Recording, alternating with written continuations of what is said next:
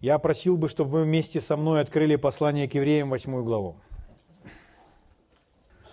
Мы будем говорить с вами о наших личных отношениях с Богом. Мы будем с вами говорить о том, как ходить с Богом. Мы будем с вами вместе доверять Богу, чтобы Он нас научил через свое святое Слово тому, что нам необходимо услышать от Него на данном этапе нашего развития, духовного развития. Я верю, что с выбором этого направления меня сейчас ведет Бог. Поэтому на данном этапе мы с вами услышим то, что нам необходимо услышать, и это будет очередной кирпич в строительстве церкви.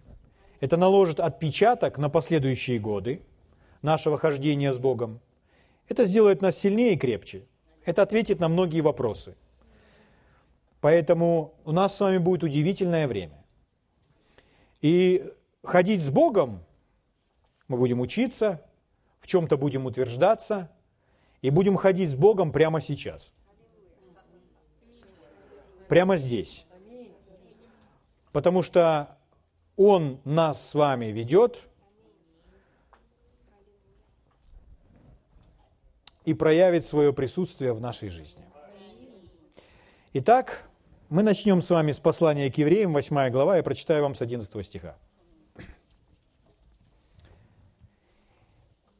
«И не будет учить каждый ближнего своего и каждый брата своего, говоря, «Познай Господа, потому что все от малого до большого будут знать меня».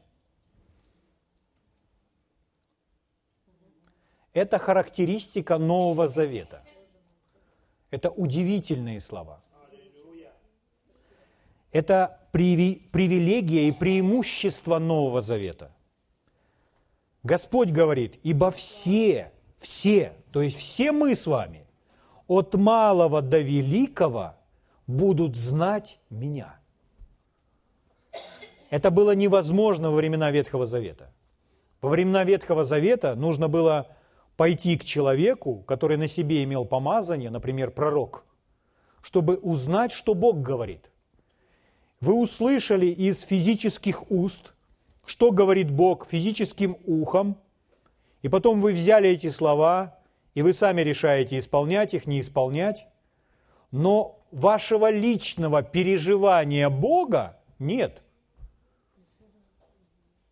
Вы просто слышите через те другие уста – человека, который помазан, который на себе имеет помазание. А в Новом Завете? А в Новом Завете мы все рождены свыше, имеем жизнь Божью внутри себя. Мы все имеем одного и того же самого Божьего Духа. Мы все можем слышать от Бога, мы все можем Его переживать, и мы все можем с Ним ходить. Не просто какая-то избранная категория людей, а все.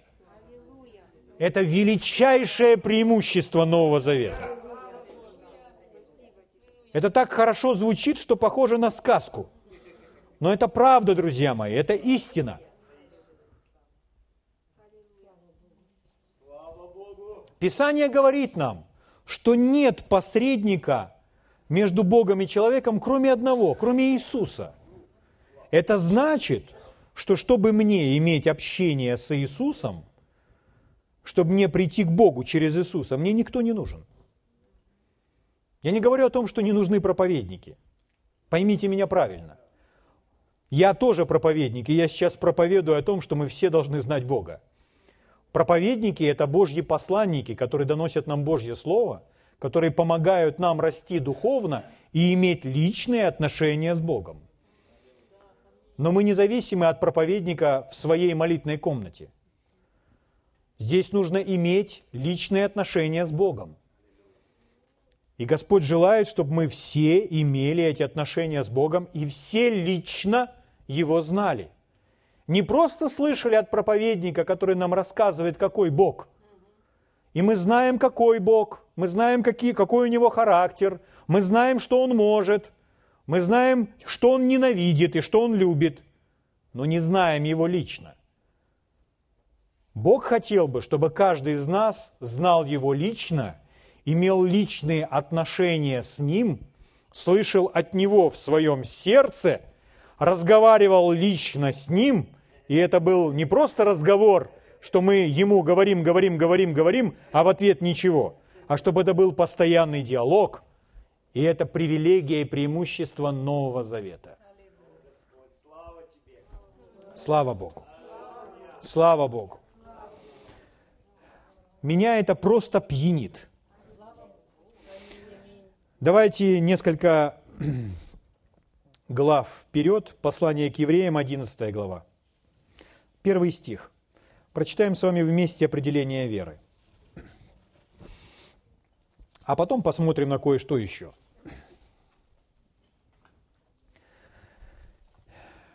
Очень известный стих, тем более для людей в наших кругах, кругах людей слова веры.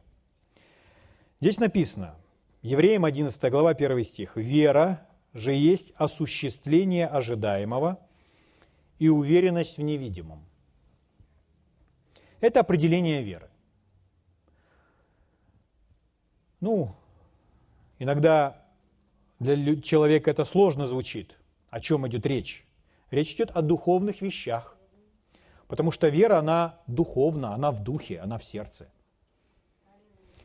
Поэтому еще раз, вера же есть осуществление ожидаемого. То есть то, что мы ожидаем, оно осуществилось. Где осуществилось? Ну, верою. То есть верой в нашем сердце мы знаем, что ожидаемое осуществилось. Дальше. И уверенность в невидимом. Уверенность то, что не видно естественными глазами, но внутренняя уверенность это есть. Давайте прочитаю это место Писания в других переводах, для того, чтобы шире представить вам эту картину. Потому что когда речь идет о хождении с Богом, то мы можем с вами ходить с Богом только одним единственным способом – верой. Потому что мы ходим с невидимым Богом, Богом, которого мы не видим. Но это совсем не значит, что его нет – он есть, Он реален. И знать об этом можно только верой. Человек думает, ну, если я с Богом, то, наверное, я как-то почувствую Его своим телом, чтобы Бог утвердил меня, что Он со мной. Нет, это не Божий путь и не Божий метод. Мы можем знать каждый миг нашей жизни, что Бог с нами. Как? Верой. Итак, смотрите, другие переводы этого стиха. Итак, вера – это уверенность в том, на что мы надеемся, и гарантия того, чего мы не видим. Гарантия того, чего мы не видим. Гарантируется. Вот еще один перевод. Вера означает быть уверенным в тех вещах, на которые мы надеемся. Вера означает быть уверенным в тех вещах, на которые мы надеемся и знание, что это реально, даже если мы этого не видим. Это внутреннее знание, что это реально, даже если мы этого не видим. А вот еще один перевод, расширенный перевод Библии. Итак, вера – это гарантия, подтверждение – документ, подтверждающий правовой статус. Итак, вера – это гарантия, подтверждение, документ, подтверждающий правовой статус вещей, на которые мы надеемся, являясь доказательством вещей, которые мы не видим, и убеждение в их существовании. Вера осознает – как реальный факт, что неизвестно чувством. Вера осознает как реальный факт то, что неизвестно физическим чувством. Вот это есть вера. Это все переводы одного и того же стиха, который порой для плотского ума нашего не совсем понятен сразу. Но когда мы понимаем, что это то внутреннее качество человека – сердца человека, духа человека, то мы понимаем, это уверенность, это гарантия, это доказательство. Но это доказательство, оно внутри нас. Когда наша внутренность знает, что это так, а глаза этого не видят, а руки этого потрогать не могут, а сердце знает, это так, так оно и есть. Так мы верим в Иисуса, не видя Его, не, не почувствовав Его рук и Его одежды, но мы знаем сердцем, это так, Он живой. Человек, стоящий в молитве, он знает, Бог меня слышит. Он не видит Его уха и не видит Божьих глаз, но он знает, Он меня слышит. У него внутри есть гарантия, у него внутри есть уверенность. Это и есть вера. Слава Богу. Как мы ходим с Богом? Верой. Только верой. Аминь. А дальше, когда мы с вами читаем эту главу, то эта глава полна примеров, чтобы определение веры не останавливается на первом стихе.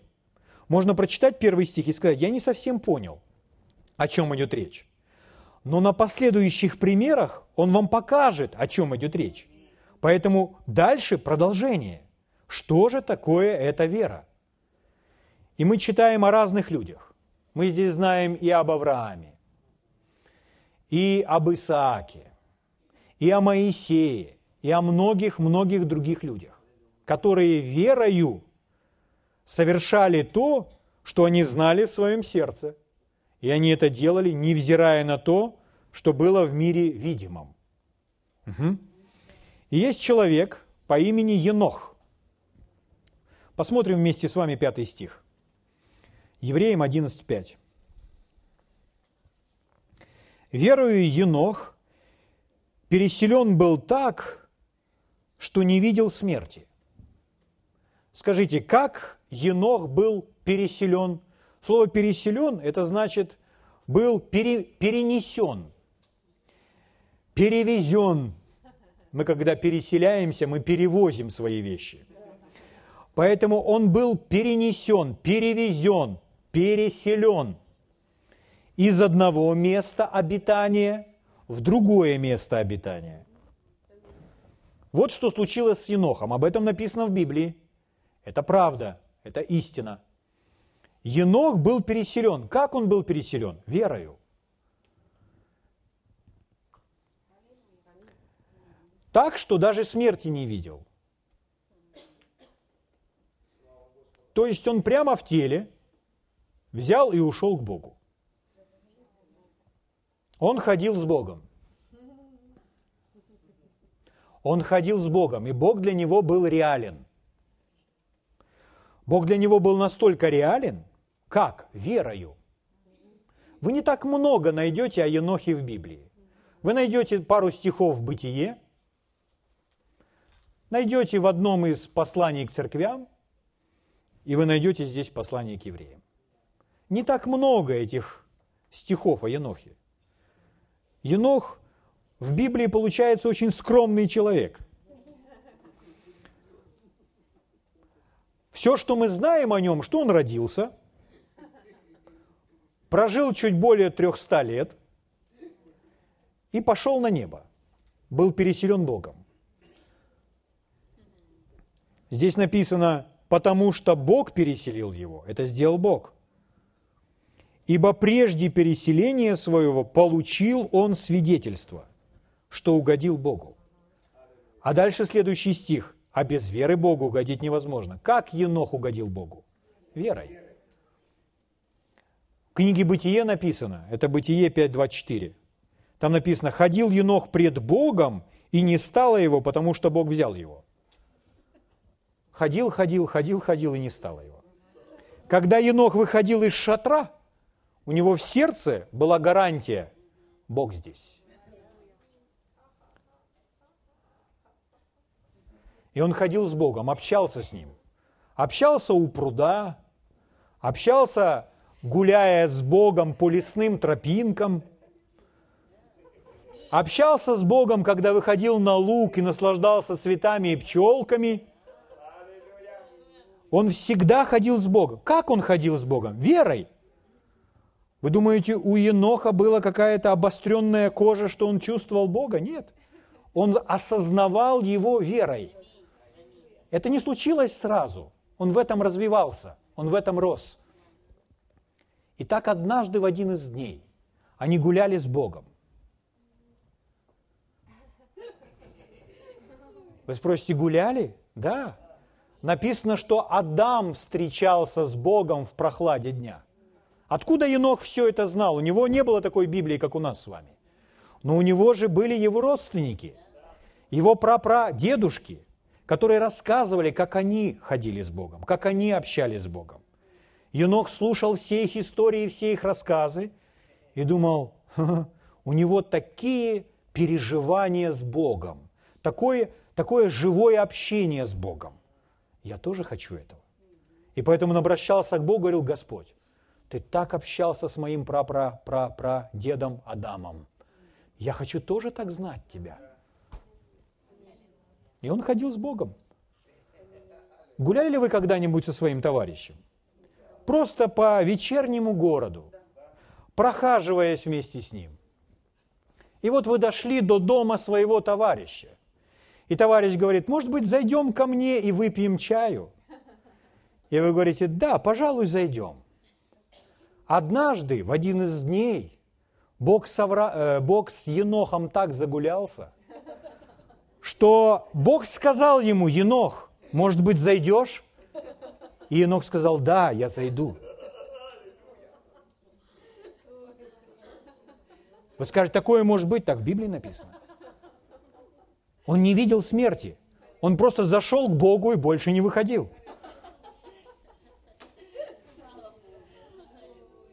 Я хочу так гулять.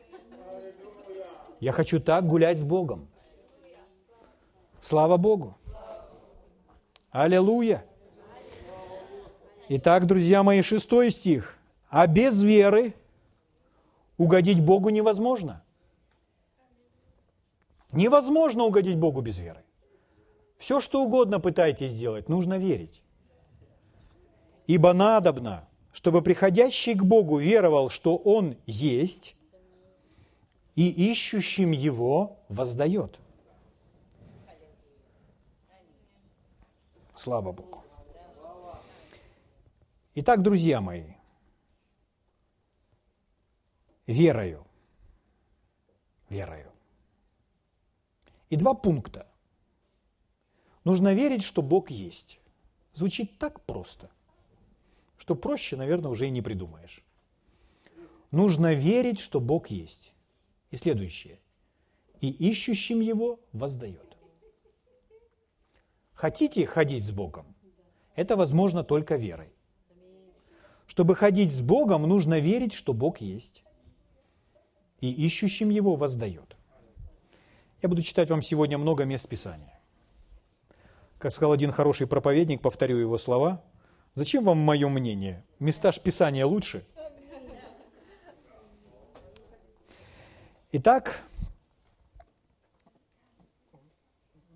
книга Осии или Осии.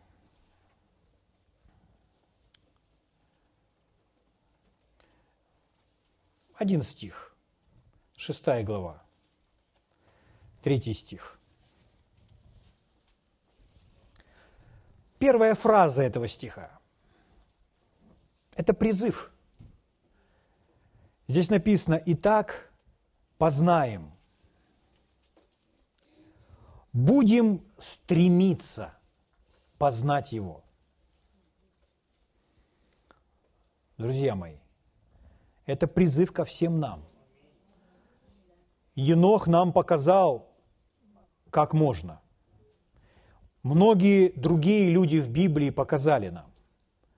Люди, ходящие сегодня, нынешнее поколение, поколением ранее ходящие с Богом, также показали нам, что возможно, как возможно ходить с Богом.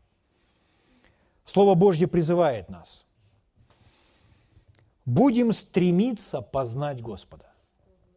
Стремиться – это наша с вами часть.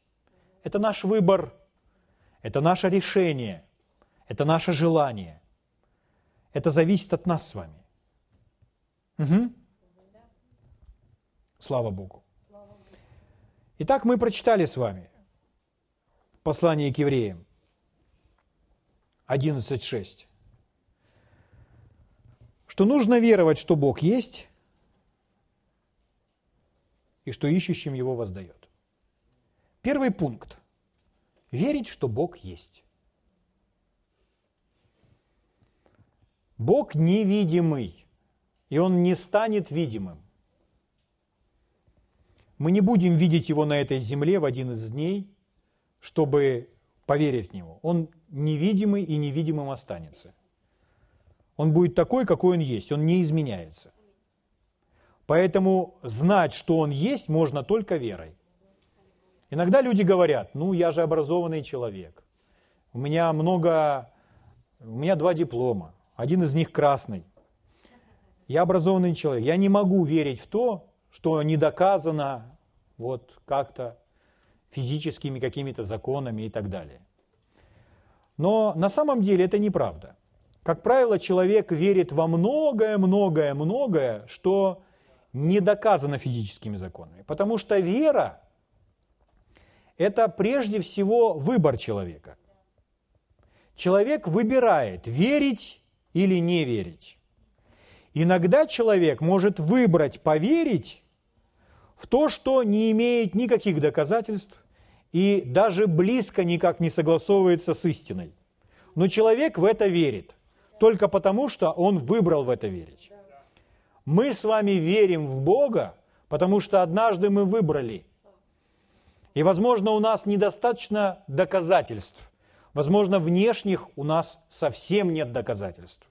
Но у нас есть знание сердцем. И нам с вами этого достаточно. Это и есть вера. Итак, вера – это прежде всего выбор.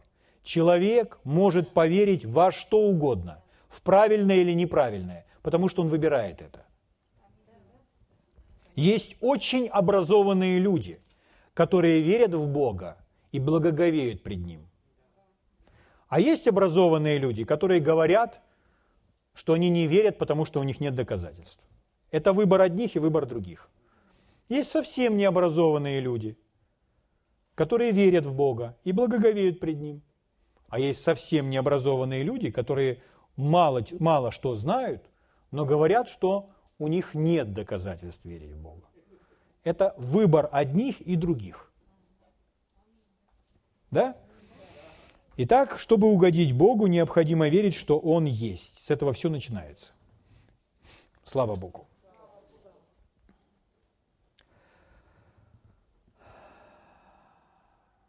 Что Библия нам говорит? Библия нам говорит, что Бог, Он есть что Он все сотворил. Все это сотворено Богом. Мы сотворены Богом. Что Он дал нам жизнь, искупив нас во Христе Иисусе. Все это нам с вами рассказывает Библия.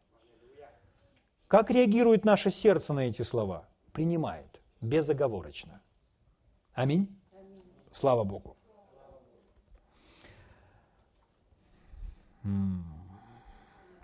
И мы знаем, Бог есть. Библия говорит, что Бог есть. Слово Божье говорит, что Бог есть. Где Бог есть? Везде. Это значит здесь. Это значит здесь, сейчас есть Бог. Как Енох ходил с Богом. Он знал, Бог есть. И где Бог? Здесь сейчас. Поэтому, поднимая руки, он знал, Бог, здесь Бог. Выслушивая все те истории своих прадедушек, он выходил из своего дома и говорил, Господь, я знаю, ты здесь. И я знаю, ты меня слышишь. И я прошу тебя, я хочу знать тебя. Я хочу ходить с тобой. Учи меня. Я знаю, ты слышишь меня. Спасибо, Господь. Вот с чего начинал Енох. С чего нам начать? С того же самого. С веры в то, что Бог есть. И где Он? Здесь. Слава Богу. Второе. Он отвечает. Ищущим воздает. То есть он отвечает. Он отвечает на наш призыв. Он отвечает на наши просьбы. Он отвечает на наши молитвы. Если мы будем искать, Он будет найден нами. Он отвечает. Он реагирует. Почему это важно? Потому что многие люди останавливаются на том, что Бог есть. Но есть другая сторона. Он ответит. Он выйдет навстречу.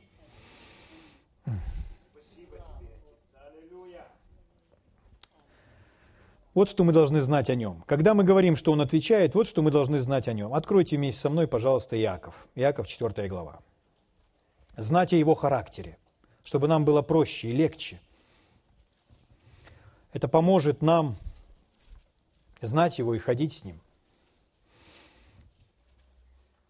Я прочитаю несколько стихов с 6 по 8.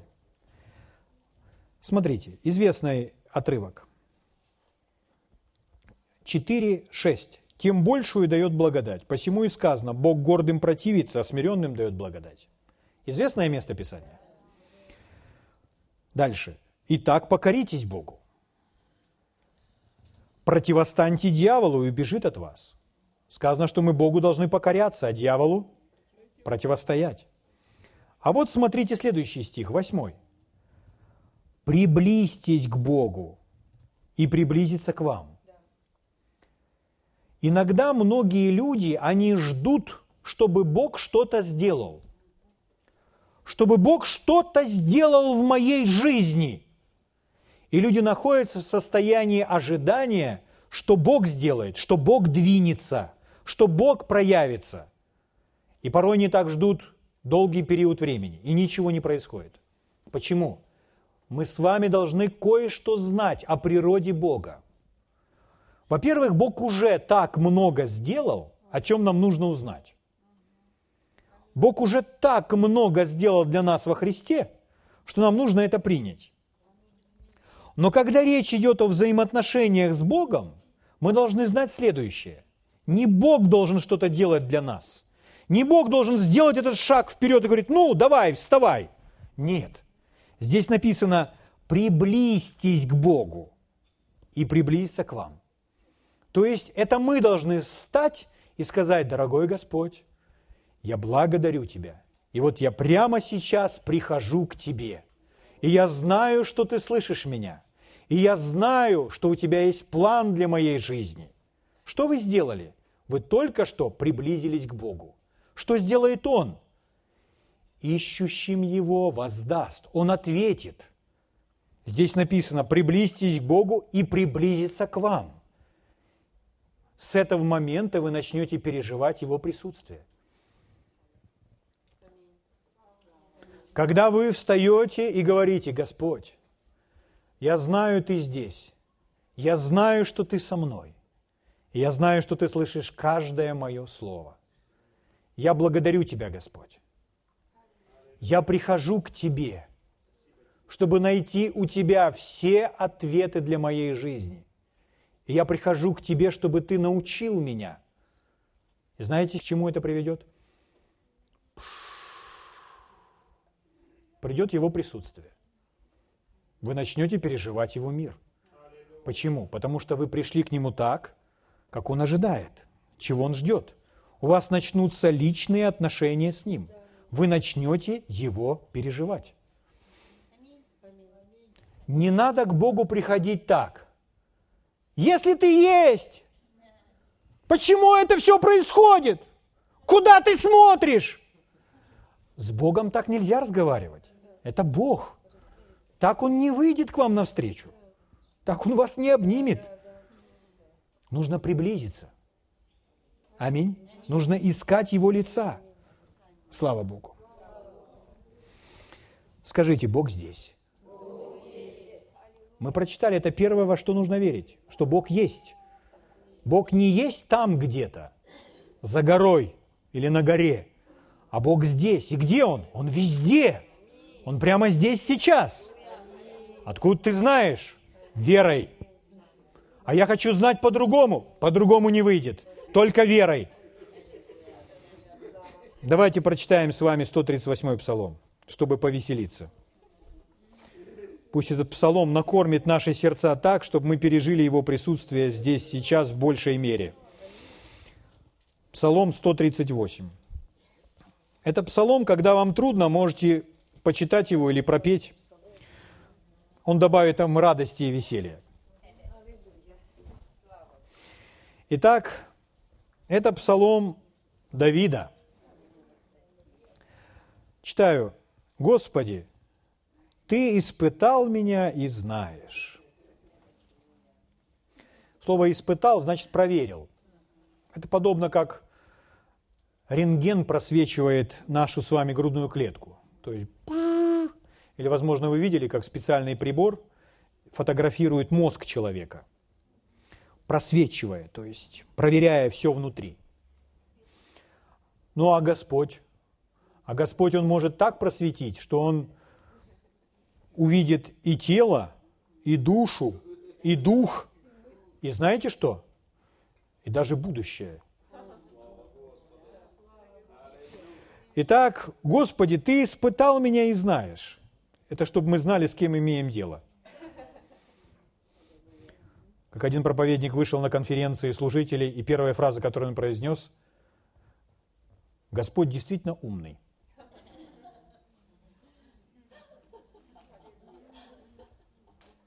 Реакция была такая, как, как и у вас, все начали улыбаться.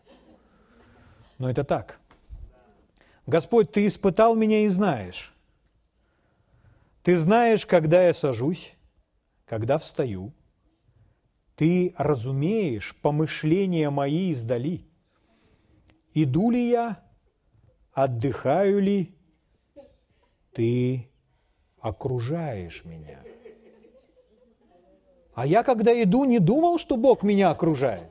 А здесь написано, иду ли я, отдыхаю ли, ты окружаешь меня и все пути мои известны тебе. Правильное что-то я делаю или неправильное, он меня окружает, и все ему известно. От него не скроешь. Еще нет слова на языке моем. Ты, Господи, уже знаешь его совершенно. Сзади и спереди – ты объемлешь меня. Я могу его здесь переживать. Я могу его здесь переживать, потому что он объемлет меня, обнимает. И спереди, и сзади. Окутывает меня. Дальше еще. И полагаешь на меня руку твою. Где Господь? Здесь. Дальше.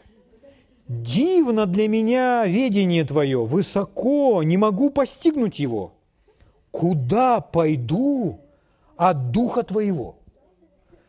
И от лица Твоего куда убегу? Взойду ли на небо? Ты там? Сойду ли в преисподню? И там ты. Возьму ли крылья зари? И переселюсь ли на край моря? И там рука твоя поведет меня и удержит меня десница твоя. Это то, чем Иона занимался, помните? Нам сказано, ищите лица Господня, а Иона бежал от лица Господня. Бежал. То есть можно бежать, бежать, ехать, ехать, ехать, плыть, плыть, плыть, лететь, лететь, лететь, запыхаться – сесть под деревом неизвестно где, не зная названия в каком населенном пункте. И под деревом... И в этот момент услышать голос, что ты здесь делаешь? Почему? Нельзя от Бога спрятаться и скрыться. Аминь. Слава Богу. О, слава, слава, слава, слава. Итак, как ходить с Богом, друзья мои? Это начинается с того, что мы осознаем, что Он здесь, что Он слышит, что Он со мной.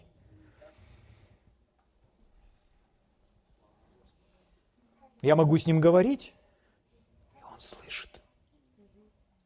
Даже если я говорю очень тихо. Аминь.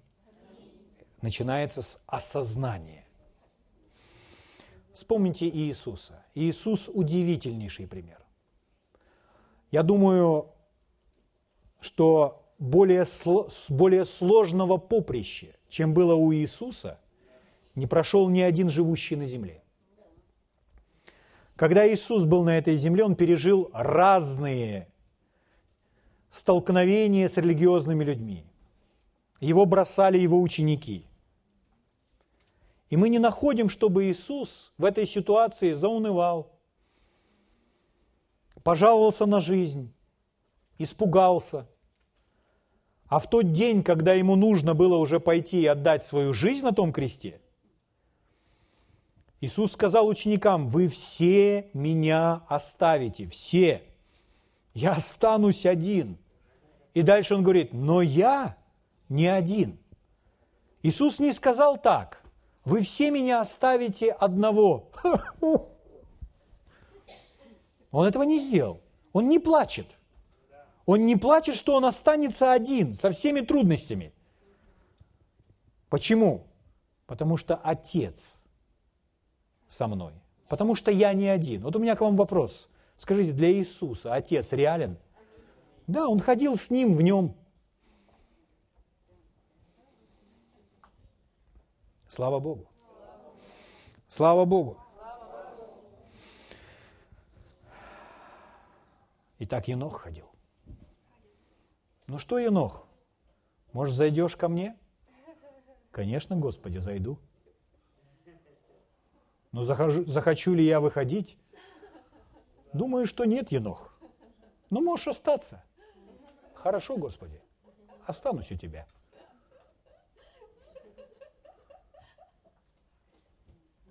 Возможно такое? В Библии написано.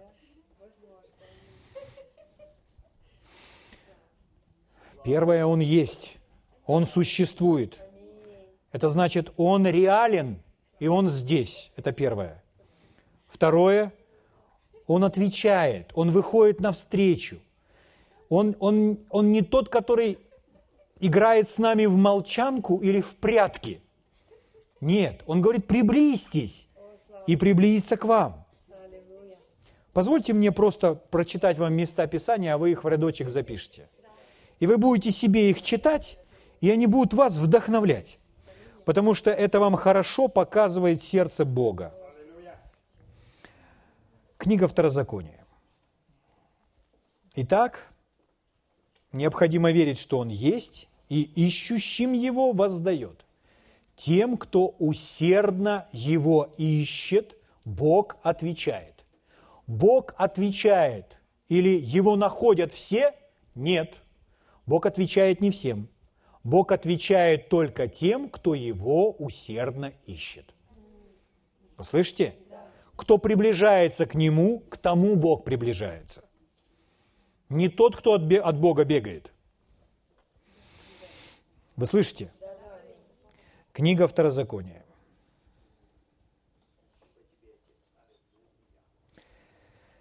Давайте посмотрим вы можете просто записывать, я вам буду читать, а вы дома себе составите список. А меня просто внимательно послушайте. 4.29. Второзаконие 4.29.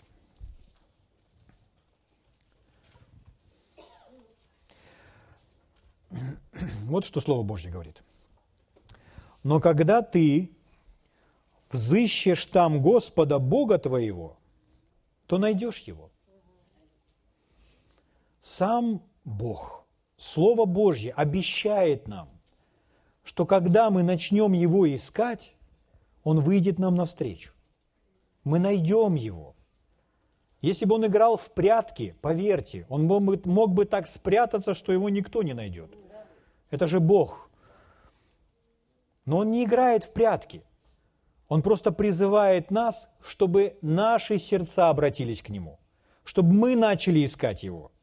Итак, еще раз – Но когда ты взыщешь там Господа Бога твоего, то найдешь Его, если будешь искать Его всем сердцем твоим и всею душою твоею. Чем будешь искать? Сердцем, душою. Это важно. Вот еще очень важное место Писания. Первое Паралипоменон. Первое Паралипоменон 22, 19. Здесь написано так. «Итак, расположите сердце ваше и душу вашу к тому, чтобы взыскать Господа Бога вашего». Услышьте. Здесь написано «Итак, расположите». То есть расположение сердца зависит от нас. Это мы располагаем сердца, это мы располагаем души. Душа – это ум. Мы располагаем свой ум. Это наши эмоции. Мы располагаем себя эмоционально, чтобы искать Бога. Угу. Как можно сказать другими словами, расположить сердце, ум, эмоции, чтобы искать Бога? Это когда мы с вами свой ум фокусируем – когда наш ум, наша душа, наше сердце сосредоточено, сфокусировано на том, кого мы ищем. Это мы фокусируем. Мой ум – это мой ум. Я ответственен за свой ум. Я его фокусирую. Поэтому нам сказано, расположите сердца ваши и души ваши. Угу. Друзья мои, я говорил об этом не раз уже, но я хочу вам очередной раз напомнить, чтобы это просто навсегда отпечаталось в наших умах и сердцах. Когда мы фокусируем свой ум на чем-либо, на объекте нашего поиска, на чем-либо, когда мы фокусируем свой ум на чем-то, то в этом же направлении открывается наше сердце. Когда мы сосредоточены в своем уме на чем-то, мы для этого сердце открываем. И неважно, хорошие это вещи или плохие. Если мы открыли для этого свой ум, открылось наше сердце. Потому что вход в наш дух, в наше сердце через наш ум. Вот почему так много сказано и о душе, и об уме, и о мыслях. Продолжаю дальше читать удивительный список прекраснейших мест Писания. Плач Иеремии.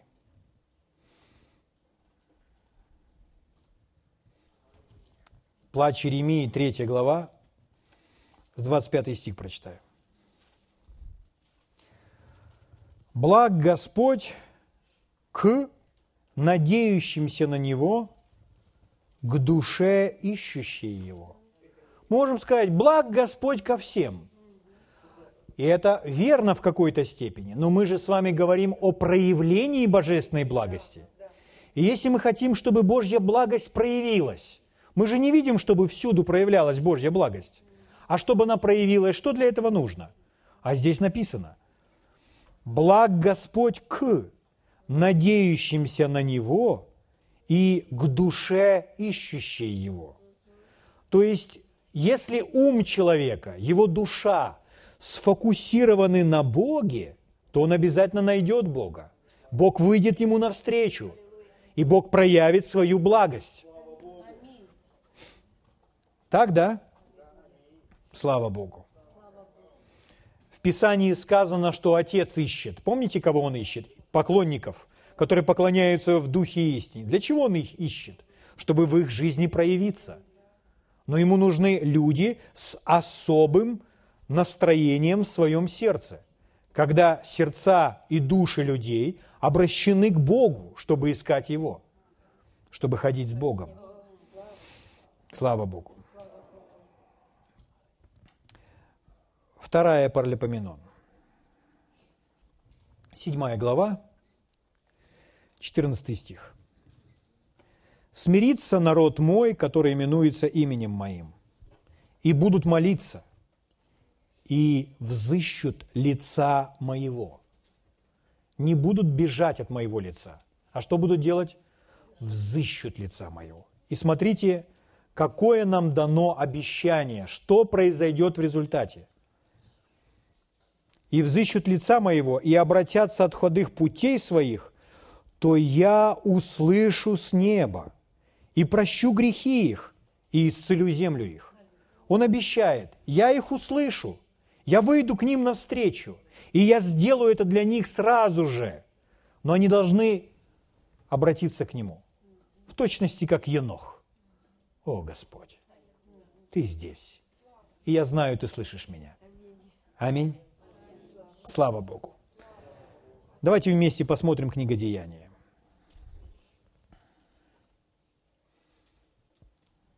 Деяние, 17 глава. Можете ли вы видеть, что во всех этих отрывках из Писания преследуется одна и та же мысль? Что Он призывает нас приблизиться к Нему, начать Его искать, и Он везде обещает, что Он не будет прятаться, что Он сразу же ответит нам. Аминь. Деяние, 17 глава. Давайте будем читать с 24 стиха. Это Павел проповедует. Бог, сотворивший мир и все, что в нем. Он, будучи Господом неба и земли, не в рукотворенных храмах живет и не требует служения рук человеческих, как бы имеющий в чем-либо нужду. Сам дая всему жизнь и дыхание и все. От одной крови он произвел весь род человеческий. Это значит, что мы все с вами братья. От одной крови произвел он весь род человеческий для обитания по всему лицу земли, назначив предопределенные времена и пределы их обитанию. И вот 27 стих. «Дабы они...» Кто они? Все эти народы, все люди, живущие на земле – все это Его творение. Дабы они искали Бога. Вот чего ожидает Бог. Вот чего Он хочет. Чтобы каждый живущий на земле обратил свой взор к Нему, свой ум, свою душу, свое сердце устремил, расположил искать Бога. Дабы они искали Бога, смотрите дальше, не ощутят ли Его? И не найдут ли, хотя Он и недалеко от каждого из нас. А Бог везде, Он всюду. Нет такого места на планете, где бы не было Бога. Но мы не видим, чтобы на планете в каждой ее точке одинаково было проявлено божественное присутствие или Божья слава. От кого это зависит? От Бога? Нет. От ищущих Его. Поэтому в тех местах, где люди не ищут Бога, это место может быть полное тьмы, полное неведение, целая страна может быть в полном неведении Бога, потому что его не ищут. Но если появится там кто-то один, кто среди этих людей начнет искать Бога, он его прямо там же найдет. Почему? Потому что Бог везде. Аминь. Но там, где люди начинают искать Его, и Бог проявляется в большей и в большей мере, там предоставлена Богу свобода для этого проявления, для проявления Его благости. Аминь. Позвольте я прочитаю вам еще раз этот 27 стих. «Дабы они искали Бога, не ощутят ли Его?» Речь идет о личном переживании Бога. Речь идет о том, когда человек лично переживает Бога. Он не просто знает, что Бог есть, но Бог ему отвечает. Он в своей молитве не просто сказал все Богу, чтоб ему хотелось, а он также услышал от Бога, что хотел бы Бог. И он переживает Бога. Бог для него становится реальным. Он с Богом ходит дабы они искали Бога, не ощутят ли Его и не найдут ли, хотя Он недалеко от каждого из нас. Ибо мы им живем и движемся и существуем. Слава Богу.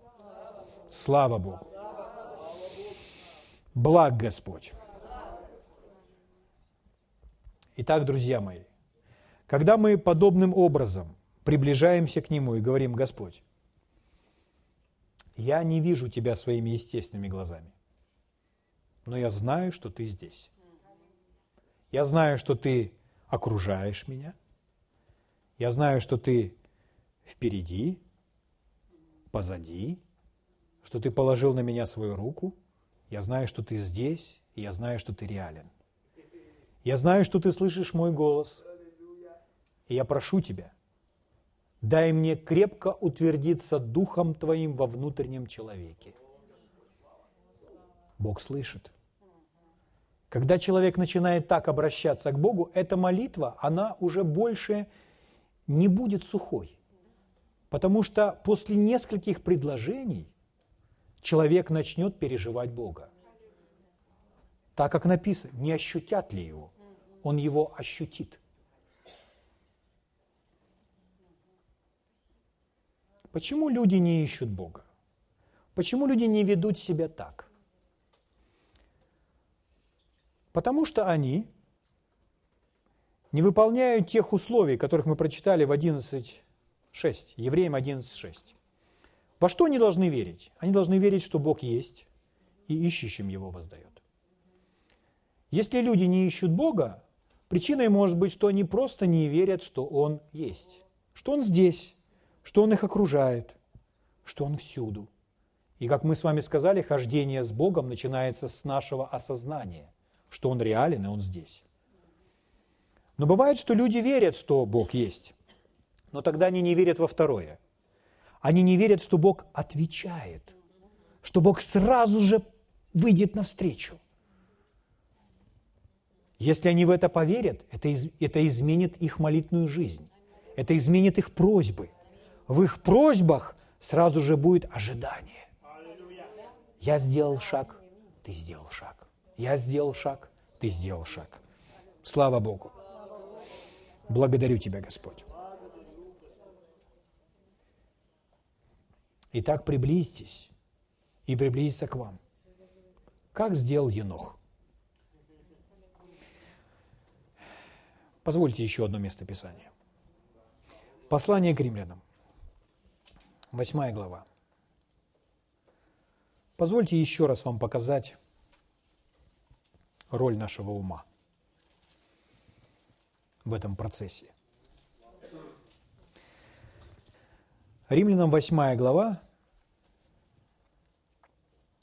5-6 стих прочитаем. «Живущие по плоти о плотском помышляют, а живущие по духу о духовном». Смотрите, какая удивительная подсказка. Хотите жить по духу?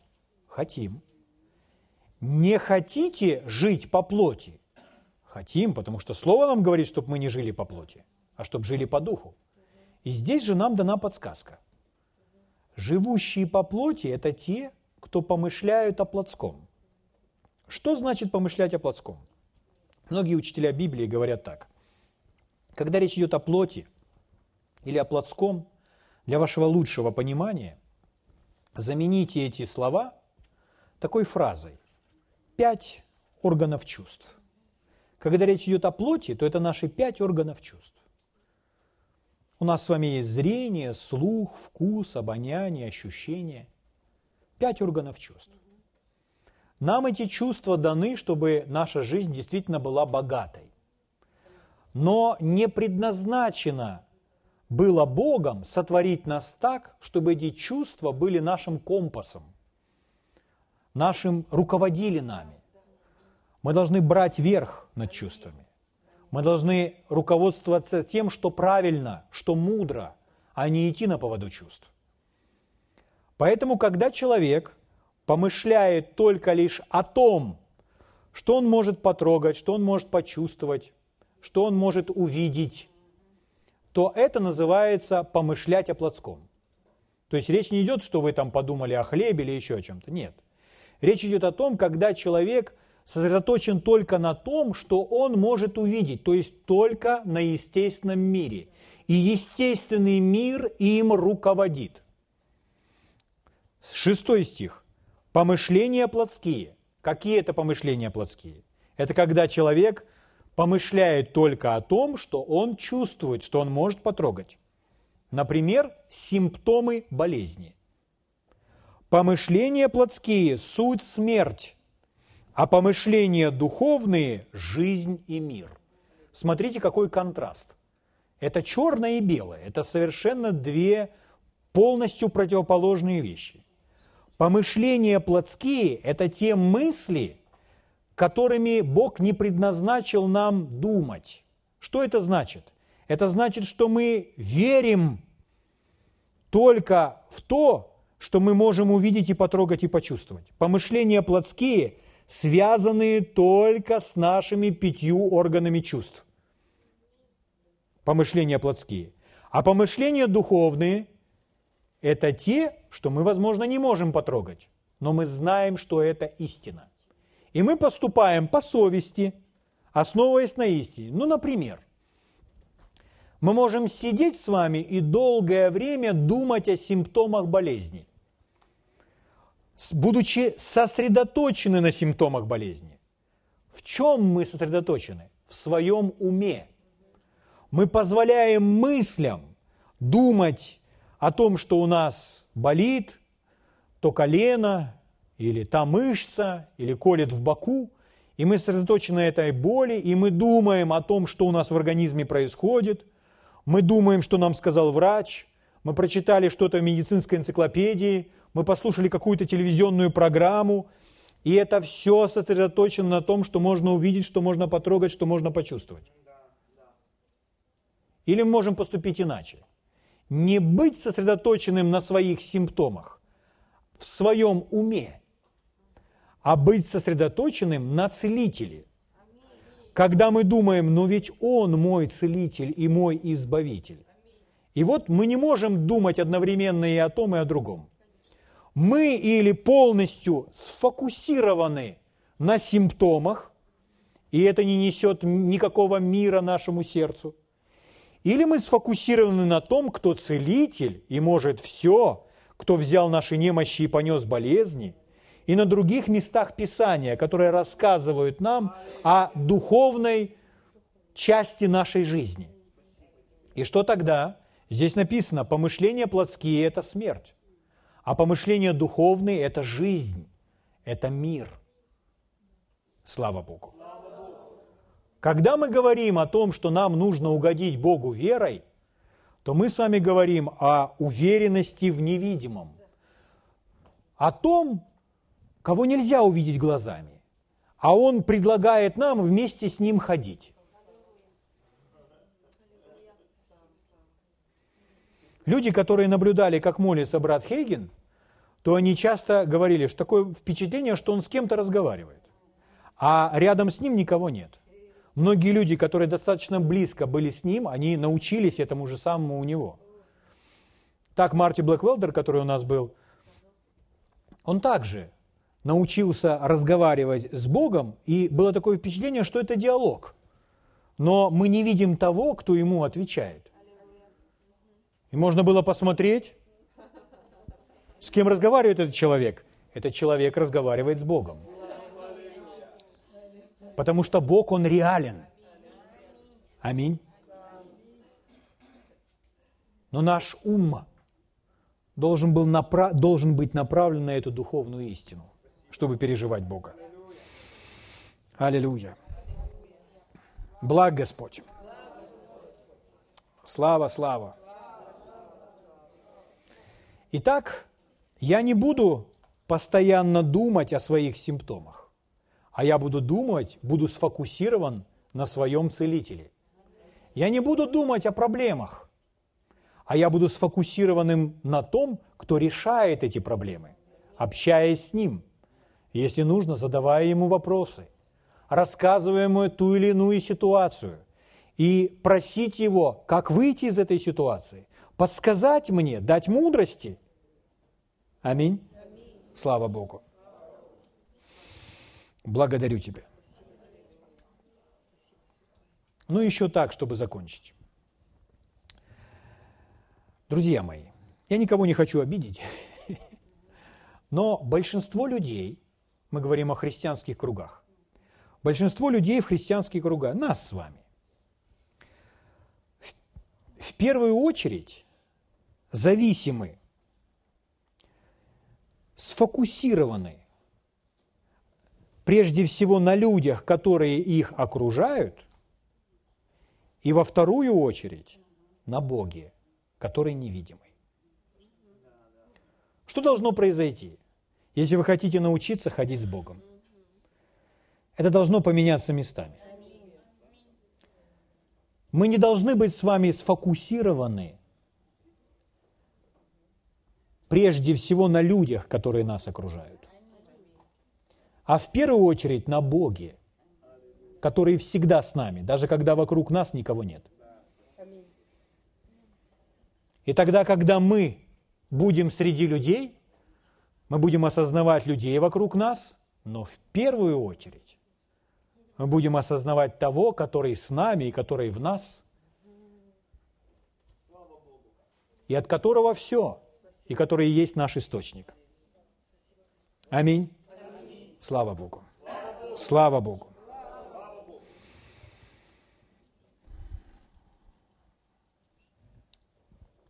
Я могу только представлять себе, как Енох, наверное, будучи еще мальчонкой молодым, сидел и слушал своих родителей, прародителей. Обо всех этих историях, как они знали Бога. И как они ходили с Богом. И он слушал, и его это настолько заинтересовало, что он думал, я хочу, я хочу ходить с Богом. И этот человек в это далекое время так ходил с Богом, что нам в Библии описан его конец, который был славным концом. Слава Богу! Мы прочитали в начале нашего собрания место Писания, где говорит сам Господь, «Все от малого до великого будут знать Меня, Друзья мои, это привилегия Нового Завета. Знать Бога лично. Слава Богу. И мы поговорим с вами об этом какое-то время, чтобы ходить с Богом. Давайте встанем на ноги и поблагодарим Его.